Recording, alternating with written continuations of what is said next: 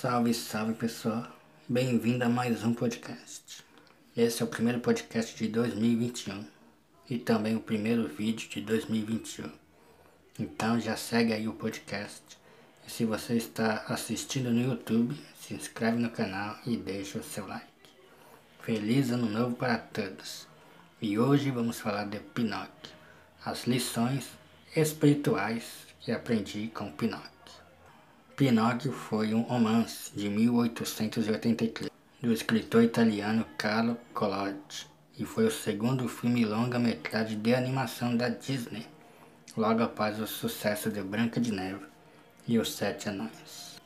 Pinóquio é um filme bíblico para mim, pois logo no começo do filme temos a criação de Pinóquio, onde temos o carpinteiro, Gepeto, a estrela dos desejos, a fada, e o grilo falante, a consciência, o que podemos trazer como modelo a trindade, a criação do ser humano.